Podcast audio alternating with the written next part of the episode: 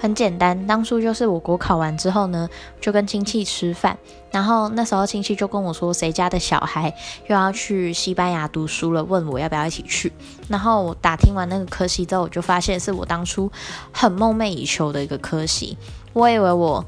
早就已经错过了实现梦想的机会了，但没想到现在又再有一个机会摆在我面前。其实我那时候真的很心动，可是。